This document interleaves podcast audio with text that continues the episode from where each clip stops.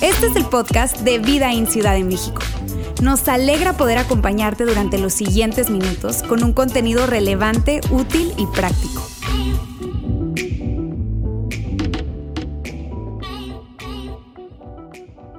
Y hoy estamos iniciando una nueva serie. Yo quiero empezar haciéndoles una pregunta. ¿Cuántos, ¿Cuántos están de acuerdo? Que cuando es bueno, el matrimonio es bueno. ¿Cuántos están de acuerdo?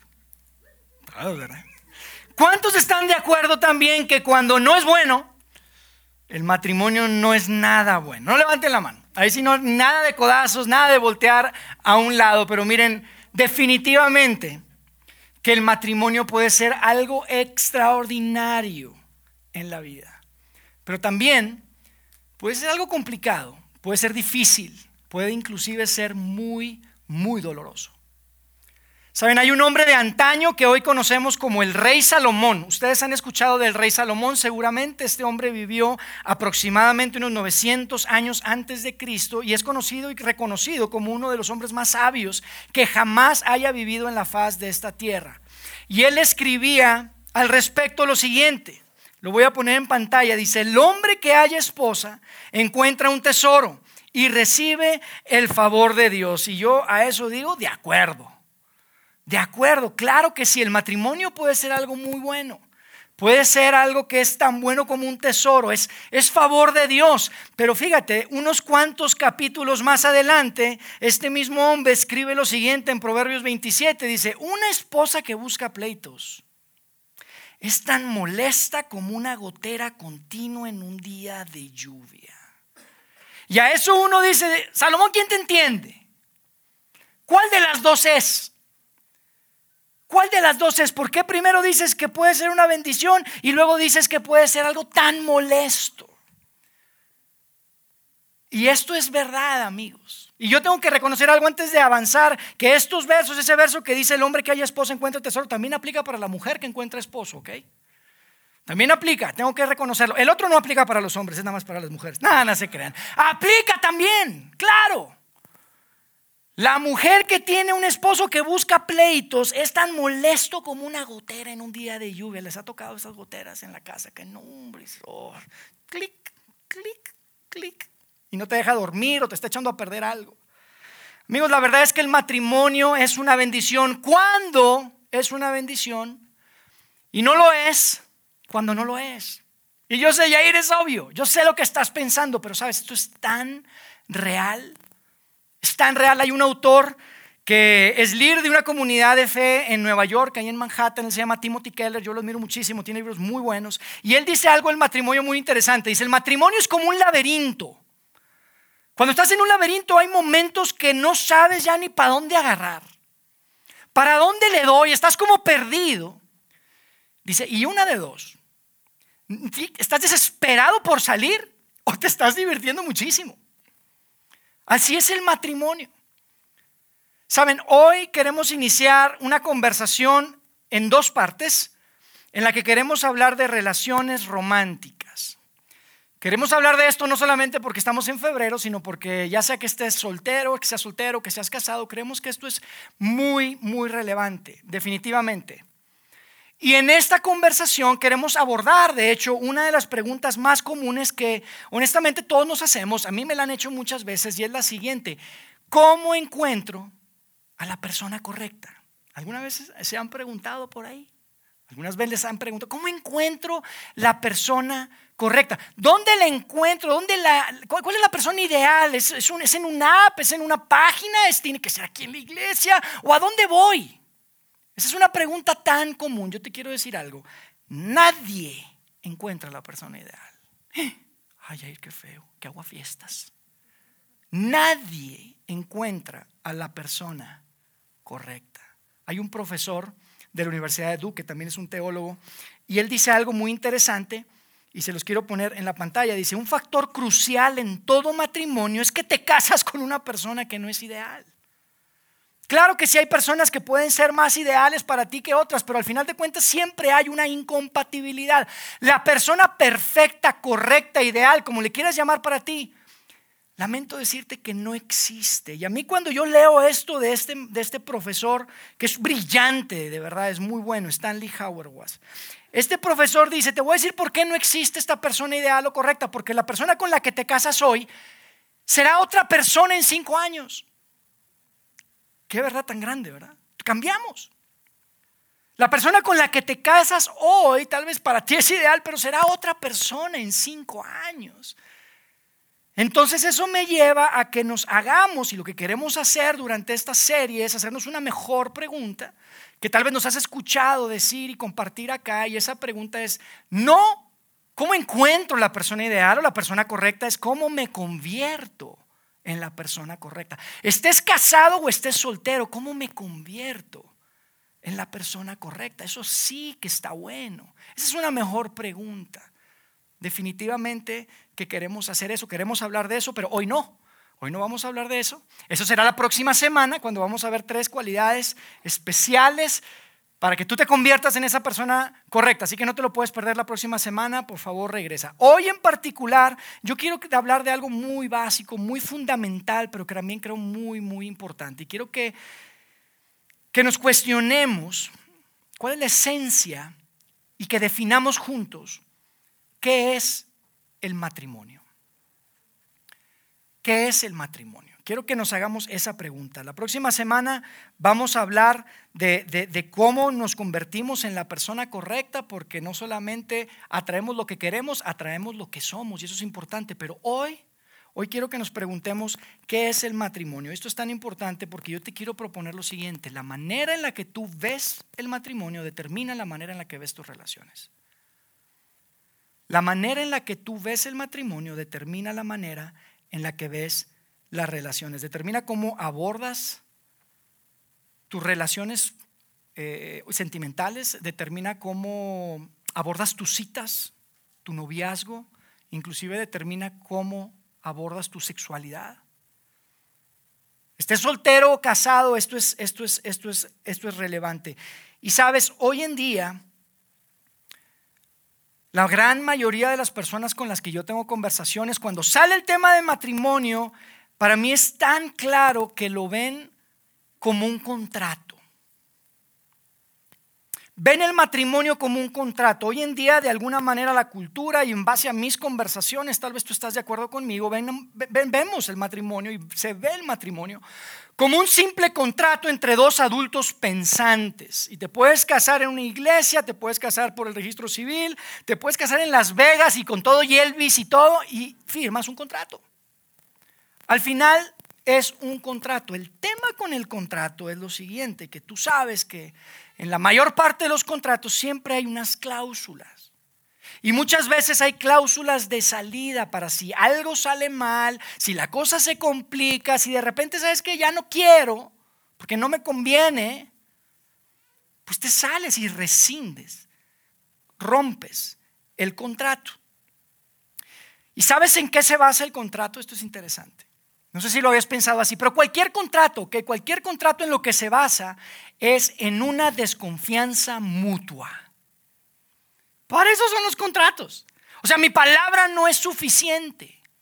Hay que firmar un contrato. Esos son los contratos. Si tú te pones a pensar, no sé cuántos de ustedes recientemente han contratado una línea de Telcel, pero ay, te vas a firmar un contratón loco, ¿lo han visto?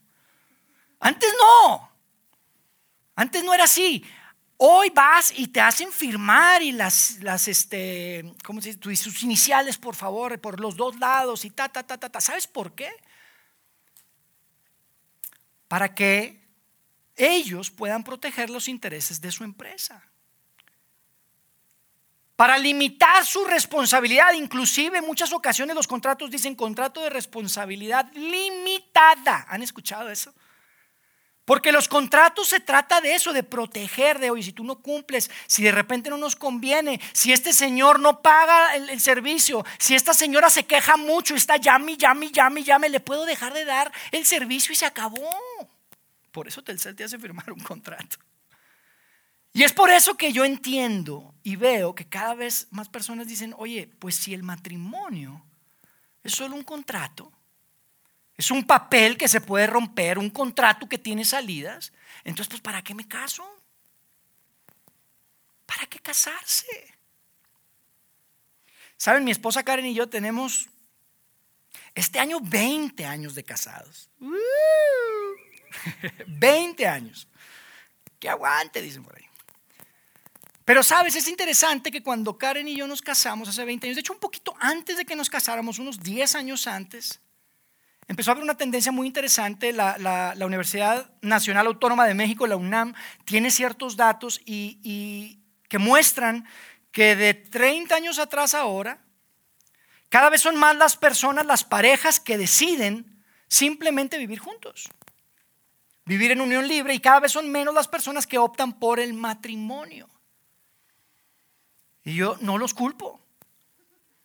No los culpo porque yo pienso, y si el matrimonio solamente es un contrato, si es simplemente un papel que puede romper, pues, pues claro, tiene sentido. Te ahorras la boda. ¿Para qué tanto show, tanto gastar? Hasta puedes compartir una cuenta de Netflix con ahora con ese tema de las que no vas a poder compartir el password, ¿verdad? Están diciendo. Muchos beneficios, buenazo. Y puedo entenderlo, ¿sabes? Pero el tema, el tema es esto, el tema es esto, que cuando ves la información, ves la data, porque hay mucha información y hay mucha, data de, esto que, que estudió la UNAM, se dieron cuenta que en un contexto de unión libre, de alguna manera las estadísticas dicen que la probabilidad de éxito es mucho más baja. De éxito relacional me refiero. En un contexto no matrimonial de unión libre, las posibilidades y las probabilidades son, son, datos de éxito no son tan altas. Hay más probabilidad de violencia, hay más probabilidad de temas de salud mental, inclusive hay un sentimiento de menor satisfacción cuando están en, un contexto fuera del matrimonio. Pero mira, yo no estoy aquí para llenarte de estadísticas y aventarte un montón de, datos que son, son bastante claros. Lo que yo quiero que hagamos es que nos preguntemos por qué. ¿Por qué, ¿Por qué sucede eso? ¿Por qué cuando está fuera el matrimonio y desafortunadamente cada vez más, inclusive en los matrimonios, Vemos que cuando las cosas salen mal, las cosas se complican, la gente agarra sus cosas y se va cada quien para su lado. Yo te quiero proponer que tiene todo que ver con cómo vemos el matrimonio. Porque la manera en la que ves el matrimonio determina la manera en la que ves tus relaciones. Esto es muy importante, ¿ok? Ese es mi único objetivo el día de hoy. Hoy va a ser un poco diferente. Normalmente te invitamos a, hacer algo, a poner en práctica algo, pero hoy es fundamental. Simplemente quiero que pensemos en eso. ¿Cómo vemos el matrimonio? ¿Qué es? En esencia, ¿qué es el matrimonio? Porque la manera en que la ves va a determinar cómo ves todas tus relaciones. Yo te quiero proponer que el matrimonio, amigos, es mucho más que un contrato que se puede romper. El matrimonio es mucho más que un papel que se va a firmar. Sabes, en una ocasión había un grupo de religiosos que querían meter a Jesús en problemas. Y entonces empezaron a cuestionarle y le hicieron una pregunta acerca del divorcio en particular. Y la respuesta que Jesús les da nos da mucha luz. La respuesta que Jesús les da nos va a ayudar a entender por lo menos desde la perspectiva de Dios, ¿qué es el matrimonio? Y quiero que lo leamos juntos.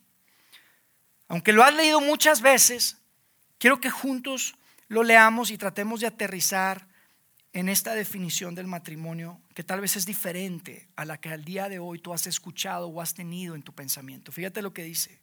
Mateo 19 en el verso 4 dice, Jesús respondió, ¿No han leído las escrituras cuando le preguntaron del divorcio? Esta era una gran ofensa porque eso se dedicaban nada más a leer las escrituras. Todo el día estaban leyendo las escrituras. Y Jesús les dice, ¿no han leído las escrituras? Hello. Ahí está escrito que desde el principio Dios los hizo hombre y mujer. Y agregó después, esto, esto, explica por qué el hombre deja a su padre y a su madre, se une a su esposa y los dos se convierten en uno solo. Y luego de que les restregó la ley de Moisés en la cara, que se supone que se le deberían saber, fíjate cómo concluye en el verso 6, dice, como ya no son dos, sino uno, que nadie separe lo que Dios ha unido. O sea, señores, ustedes ya saben la respuesta, se las tengo que recordar. Y te digo algo, y, yo quiero no decirte a ti, sino a mí también, es, es, tantas veces, tantas veces que hemos escuchado esto, ¿estás de acuerdo? Que ya no tiene el peso que debería de tener. Los hemos escuchado tanto. Sí, ya no son dos, ahora son uno. Lo escuchamos todo el tiempo, pero ¿sabes lo que significa que ya no son dos, que son uno? Ya no son, ¿sabes qué significa que eres uno? Significa que no eres dos. Eso es lo que significa. Significa que a donde vas, ahí estás. Uno, no dos. Dice nadie lo separe. Esto no suena contrato, ¿estás de acuerdo? ¿Verdad que esto no parece un contrato? Esto suena mucho más profundo, esto suena mucho más permanente, esto suena mucho más, mucho más serio. Esto es increíble. Esto es un misterio. Amigo, yo te propongo que lo que Jesús está diciendo es que el matrimonio no es un contrato. Matrimonio es un pacto. Es un pacto que se basa en un compromiso mutuo. Amigos, para Dios el matrimonio es algo demasiado grande. Es un compromiso y es un pacto que simplemente no se puede romper. Eso es lo que entiendo de lo que dice Jesús. No sé si tú entiendes algo diferente, pero dice, no escucharon. Es por la dureza de su corazón que existe eso llamado divorcio. Ese no era el diseño. Eso no es del matrimonio. Eso no, existía. Ese no está en el pensamiento de Dios. Y yo quiero hacer dos aclaratorias antes de seguir adelante, y esto es importante. Si tú estás con nosotros y no eres un seguidor de Jesús, relájate, ¿ok? Relájate, que esto no es para ti. Yo no soy nadie para decirte a ti cómo debes vivir tu vida, porque tú no has tomado una decisión de seguir a Jesús. No, soy nadie para decirte. Ahora, si tú me preguntas, oye, ese concepto funciona, yo te diría, sí, sí funciona. Aunque no soy seguidor de Jesús, claro que funciona, pero yo no soy nadie para juzgarte. Yo no soy nadie para obligarte a tener una visión del matrimonio diferente a la que tú tienes. Te lo digo de verdad, no estoy siendo psicología inversa aquí. ¿eh? Ahora, si tú estás divorciado, tal vez estás en tu segundo matrimonio, tal vez estás soltero, lees esto que Jesús dijo y me escuchas y dices, órale, pues ya valió. ¿Qué me dejan a mí? Aquí es donde entra algo que se llama gracia. Y no puedo dejar de decirlo. Hay algo que se llama gracia, que viene de Dios y que te alcanza. Cierro paréntesis. Esas son las declaraciones. Vamos a regresar al punto. Regresemos al, punto. Para Dios, amigos, el concepto del matrimonio, el concepto divino del matrimonio, es dos personas, ya no son dos y son una, y viven para el resto de su vida juntas. Ay, ay, qué romántico. Viste muchas películas seguramente el fin de semana, te viste The Notebook y todos esos, ¿verdad? Jair, no es así en la vida real. Yo sé que estás pensando eso. Probablemente estás pensando, así no es en la vida real. Eso está bueno de toda la vida, eso está bueno para una película de Hollywood. Eso está bueno para una canción romántica, poética, pero la vida real no es así. No, escucha. Escucha, esto es real. ¿Sabes cuál es la definición divina del matrimonio? La definición del matrimonio según Dios es, hey, no me voy a ir nunca. Pase lo que pase, no me voy a ir nunca. Aunque la cosa se ponga difícil, siempre voy a estar a tu lado. No me importa lo que suceda. Pase lo que pase, aquí voy a estar. Voy a estar a tu lado siempre. Y tú dices, órale. Eso como que enmarca esas discusiones que has tenido un poco diferente, ¿verdad? Eso enmarca tus diferencias en, algo diferente. Eso enmarca las dificultades en algo diferente, pero te das cuenta, es espectacular.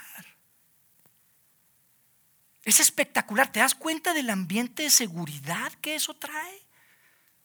¿Te das cuenta del, del, ambiente seguro para tus hijos? ¿Para tu familia? ¿Para tu esposa? ¿Para tu esposo? Cuando tú puedes tomar la definición divina del matrimonio. ¿Sabes cómo, cómo se verá la alternativa? ¿Te imaginas cómo se ve la alternativa? Es horrible. ¿Te imaginas vivir en un ambiente en el que la más mínima expresión de tus defectos, alguien ya se está yendo? No, no, no, yo te dejo, ¿eh? En la más mínima expresión de tus errores, que los tienes y los tengo, están amenazando con, no, pues mejor aquí vamos a empezar a, considerar la palabra con D. ¿Te imaginas? Es horrible. No puedes ni siquiera ser tú, porque cuando vas a aceptar que estás mal? Nunca vas a poder aceptar que estás mal, porque va a ser tu culpa. ¿Te imaginas vivir con la angustia, con el temor de que ante cualquier dificultad, diferencia, complicación, ah, no, pues yo te me hace que aquí, quién sabe, ahí está el contrato, tiene cláusula de salida. Esa es la alternativa. ¿Te das cuenta? Sabes, hay gente que dice, no, no, no, es que la posibilidad del divorcio trae libertad. Ajá, ¿en serio? Tú lo que quieres es libertad, ¿en serio? Tú lo que quieres es no estar seguro de nada. Eso es lo que quieres.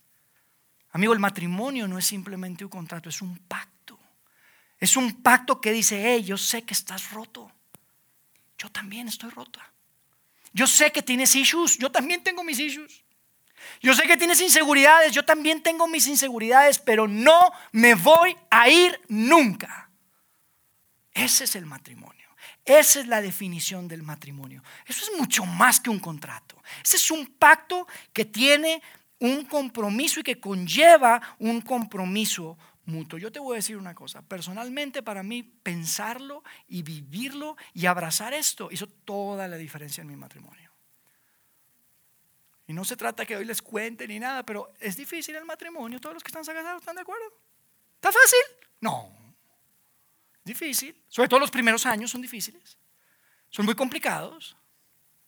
Pero cuando abrazas esta verdad, cuando entiendes el diseño de Dios, cuando entiendes lo que realmente está en la esencia del matrimonio, te das cuenta que lo más inteligente que puedes hacer es simplemente tratar de hacer eso y vivir en el matrimonio. Gracias. Pues que sea más disfrutable.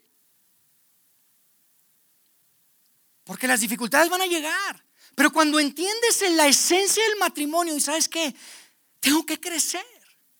Tengo que estirarme. Tengo que buscar ayuda. Tengo que resolver el problema. No le voy a hablar a mamá. No me voy a ir con papi. Lo tengo que arreglar. Y puedes empezar a construir algo que está basado en lo que Dios quiere para ti y para tu pareja.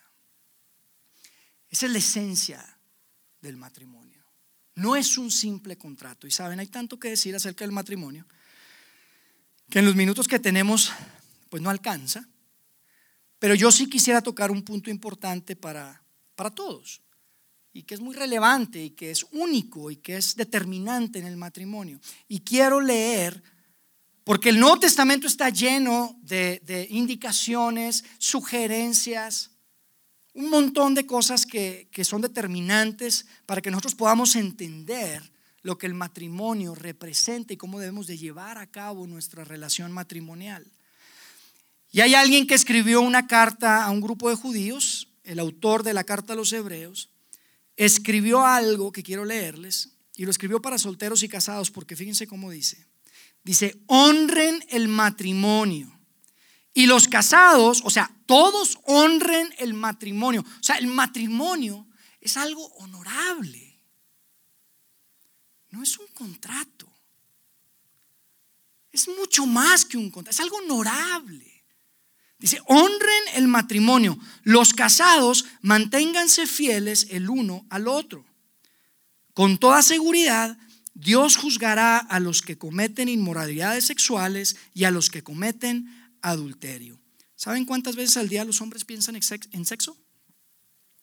Ya que están hablando de esto y ustedes sacaron el tema, hablemos de sexo. Ah, ¿Saben cuántas veces los hombres piensan en, sexo al día? Hay gente que dice que siete veces por minuto. Y ahí se la cuenta, no es cierto eso. Ya busqué bien la información, que son, son como miles de veces al día. No es cierto, es una exageración. Pero hay una, ¿sabes? Hay una, una, universidad que hizo una investigación y está interesante. Dicen que los hombres piensan en sexo aproximadamente 19 veces al día.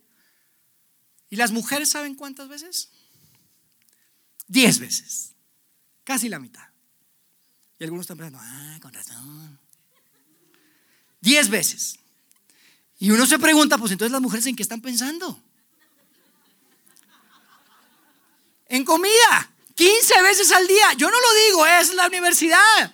La universidad, les voy a pasar el, link, les voy a pasar el link.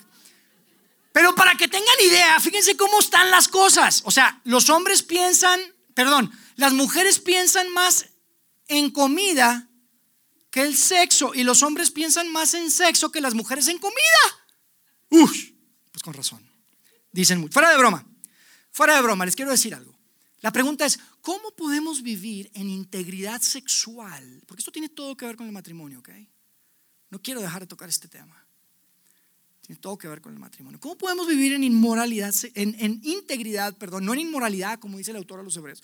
¿Cómo podemos vivir en integridad sexual en una cultura en la que el sexo simplemente se ha reducido a un componente físico? ¿Es físico? Yo tengo mis necesidades, dicen. ¿Cómo podemos vivir con integridad sexual? Y fíjense que ahí, en ese verso y en muchos, en el que busquen, en ninguna parte dice que el sexo está mal, ¿ok? En ninguna parte dice que está mal. Al contrario, es parte del diseño de Dios. El problema es que muchos de nosotros, por lo menos yo crecí en un ambiente religioso en el que decían, malo, malo, malo, malo, malo. El sexo es malo. Y luego te casas y dicen, bueno, bueno, bueno, bueno. Y espérame, ¿cómo?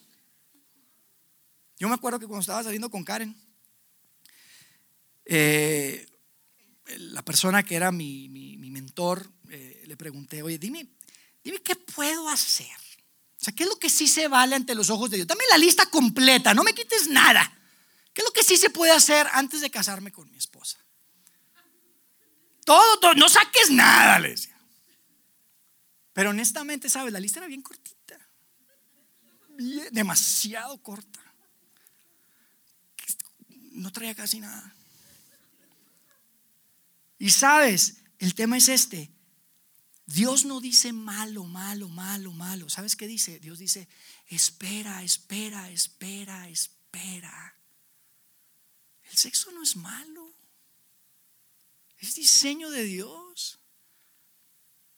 Tantos proverbios que hablan de, esto como algo tan disfrutable. Si, alguna vez se quieren inspirar, agarren cantar de los cantares. ¿Verdad? Mucha inspiración, inclusive cosas que yo ni entiendo. Digo, pues, ¿de qué está hablando esto?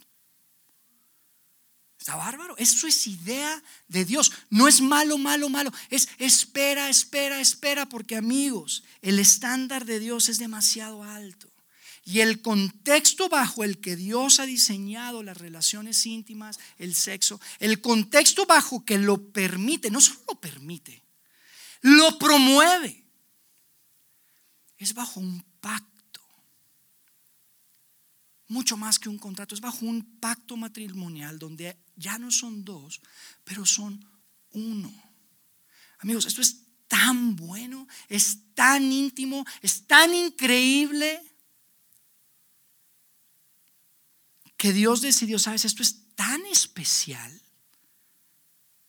que lo voy a poner bajo el contexto del matrimonio. Para eso es. Ahí la plenitud es espectacular. Espectacular. Es tan puro. Es, increíble. Y otra vez yo te quiero decir, si tú no eres un seguidor de Jesús, no te preocupes, tú no tienes que seguir nada de esto. Es para seguidores de Jesús esto. Y si tú eres seguidor de Jesús y estás pensando, ¿sabes qué? Jair, esto está muy difícil. Yo entiendo lo que estás diciendo, pero eso es muy difícil. Has prendido la tele, has visto Netflix, has visto TikTok. Has visto todo lo que estamos expuestos en la cultura. Eso está muy difícil. Uy, si yo te dijera lo que Jesús dice acerca de esto. Sabes que una ocasión estaba dando una charla espectacular y dijo, ¿saben? Si tan solo en su mente piensan algo inmoral con alguien más o voltean a ver a una mujer con lujuria, ya cometieron adulterio en su corazón. Órale. La barra es demasiado alta, amigos. La barra es demasiado alta. Sí es muy difícil. Es muy difícil vivir bajo el estándar que Dios exige. Es imposible humanamente hablando. Y por eso yo te quiero decir algo, mi intención no es que te sientas criticado, que te sientas eh, eh, sentenciado o juzgado. Mi intención es que puedas ver lo tanto que necesitas a Dios en tu vida. Lo tanto que necesitas la gracia de Dios en tu vida. Que puedas ver a un Jesús que dice, sí, yo sé que es difícil, yo sé que la vara es muy alta, yo sé que vivir una vida que honre a Dios es complicado, pero quiero que veas que por eso me necesitas a mí. Para eso está Jesús ahí, para eso está Dios ahí. Lo que es imposible para los hombres es posible para Dios. No se trata de juicio, no se trata de criticar, no se trata de sentenciar a nadie. Se trata que podamos ver lo que necesitamos de Dios. Necesitamos desesperadamente la gracia de Dios. Amigos, Dios nos presenta el matrimonio como un pacto, como un compromiso mutuo que no se rompe, un pacto digno de honra. Ya no son dos, es uno. Lo que Dios unió no lo puede separar nadie, no lo separa el hombre. Yo sé que si tú tienes la posibilidad de ver el matrimonio de esta manera, abrazar este concepto del matrimonio, ver la esencia del matrimonio como lo que realmente es, vas a estar en un lugar que tú quieres estar, porque tú quieres un gran matrimonio. Estés soltero o estés casado. Si estás casado, quieres mejorar tu matrimonio. Si estás soltero, tú, sueñas con un día tener un gran matrimonio. Y todo empieza por la esencia. ¿Qué es el matrimonio? ¿Qué es el matrimonio? Para cerrar, para cerrar les quiero decir lo siguiente. La manera en la que ves el matrimonio determina la manera en la que ves las relaciones. Ese es el resumen de hoy. Y el matrimonio es un pacto que se basa en un compromiso mutuo. Yo te invito a que lo veas así. No sé si esto tiene sentido para ti, te suena muy raro, no importa. Yo te quiero invitar a que tú te des la oportunidad de ver el matrimonio como ese pacto, como eso que no es no es simplemente un contrato. Algo que va mucho más allá de lo que tú y yo podemos entender. Por eso decimos es sagrado. Por eso en las bodas decimos frente al mundo y frente a Dios. Es un misterio. Y si tú te das la oportunidad de ver el matrimonio como lo que realmente es, hijo, le vas a poder disfrutar de un gran matrimonio. Por las decisiones que vas a tomar como soltero o por las decisiones que vas a empezar a tomar ahora que ya estás casado. Eso es tan relevante. A veces es tan básico lo que tenemos que cambiar. Y es simplemente un mindset, ¿me entiendes? Es mucho más que un contrato, es un pacto. Y yo quiero reconocer que sin duda, probablemente en este auditorio, cada uno de ustedes está en un lugar diferente. Tal vez tú estás en un lugar en donde eres soltero y y escuchas esto y dices, ah, no, pues la verdad está difícil, la verdad que no, no, no lo había visto así. Las decisiones que he tomado no necesariamente son decisiones que, creo que honren a ese Dios del que acabas de hablar. Tal vez tú eres soltero y, y, estás en una relación. Y en esa relación no estás tal vez reflejando lo que el matrimonio realmente debe ser. Tal vez te has conformado con pensar que es un contrato que un día vas a firmar, pero que se va a poder romper.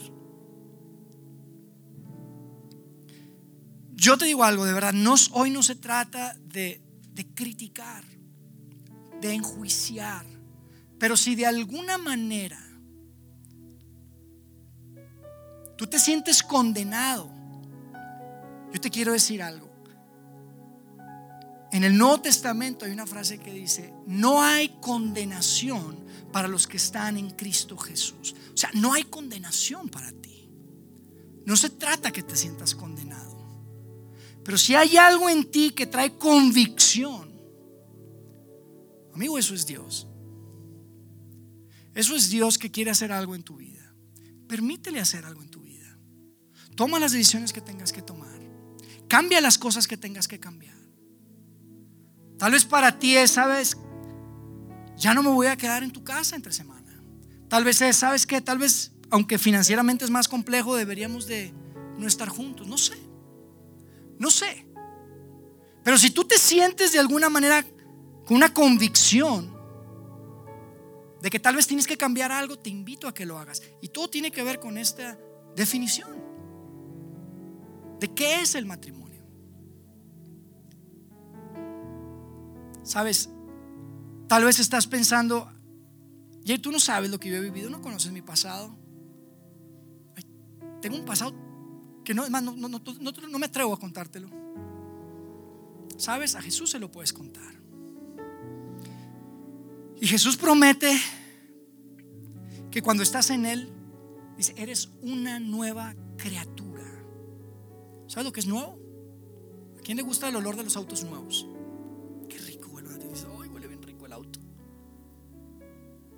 Somos en Cristo una nueva criatura. Cuando tú decides, yo quiero seguirte, Jesús, yo quiero hacerte parte de mi vida, Dios, yo quiero ver las cosas como tú las ves. Yo no quiero conformarme con lo que la cultura indica o dice. Quiero ver las cosas como tú las ves. Él dice que tú eres una nueva criatura completamente nueva. Él olvida tu pasado y hace todas las cosas nuevas. Si tú estás soltero, si tú estás en una relación y tú crees que tienes que dar un paso, dalo. Tal vez es simplemente invitar a, a Jesús a que sea parte de tu vida y de tus relaciones y de tu sexualidad. Ahora, si tú estás casado y dices, ay, ay, yo ya estoy casado, pero definitivamente no lo hicimos muy bien. Definitivamente hubo cosas que pudimos hacer mejor. Si no se trata solamente de un contrato, si esto es un pacto, si esto es así como tú dices, híjole, si el contexto de mi sexualidad es bajo el matrimonio que... Escucha, Dios es un Dios de segundas y terceras y cuartas oportunidades. No es un Dios de condenación, pero es un Dios de diseño.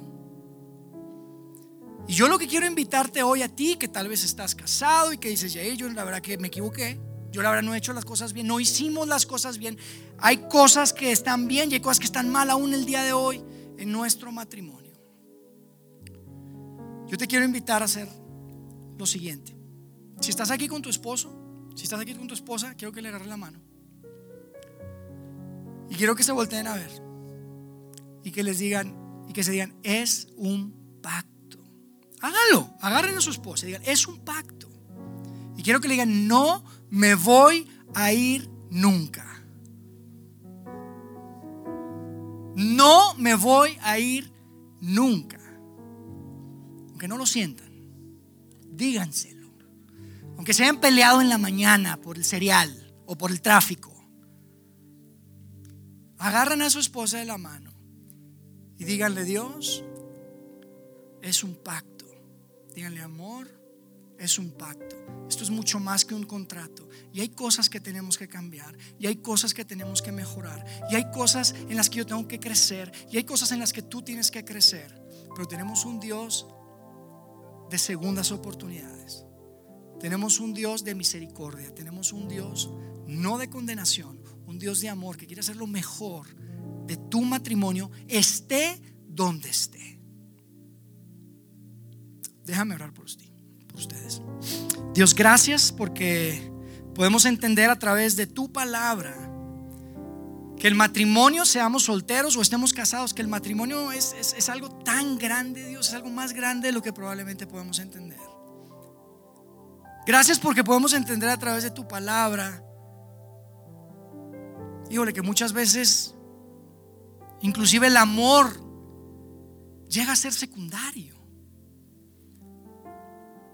Porque tú tenías un diseño perfecto para nuestros matrimonios, para nuestras vidas, en la sociedad, en la comunidad. Y queremos simplemente ponernos en tus manos, que podamos ser una comunidad, un grupo de hombres y mujeres, solteros y casados, que tengan mucha claridad y que pueda abrazar esta realidad de que el matrimonio según tu diseño es mucho más que un contrato.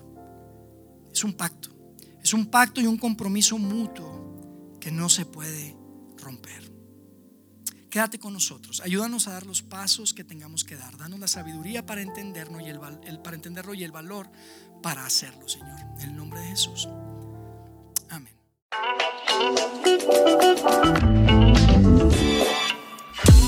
Sigue conectado a los contenidos de Vida en Ciudad de México a través de nuestro sitio web y de las redes sociales. Muy pronto estaremos de vuelta con un nuevo episodio.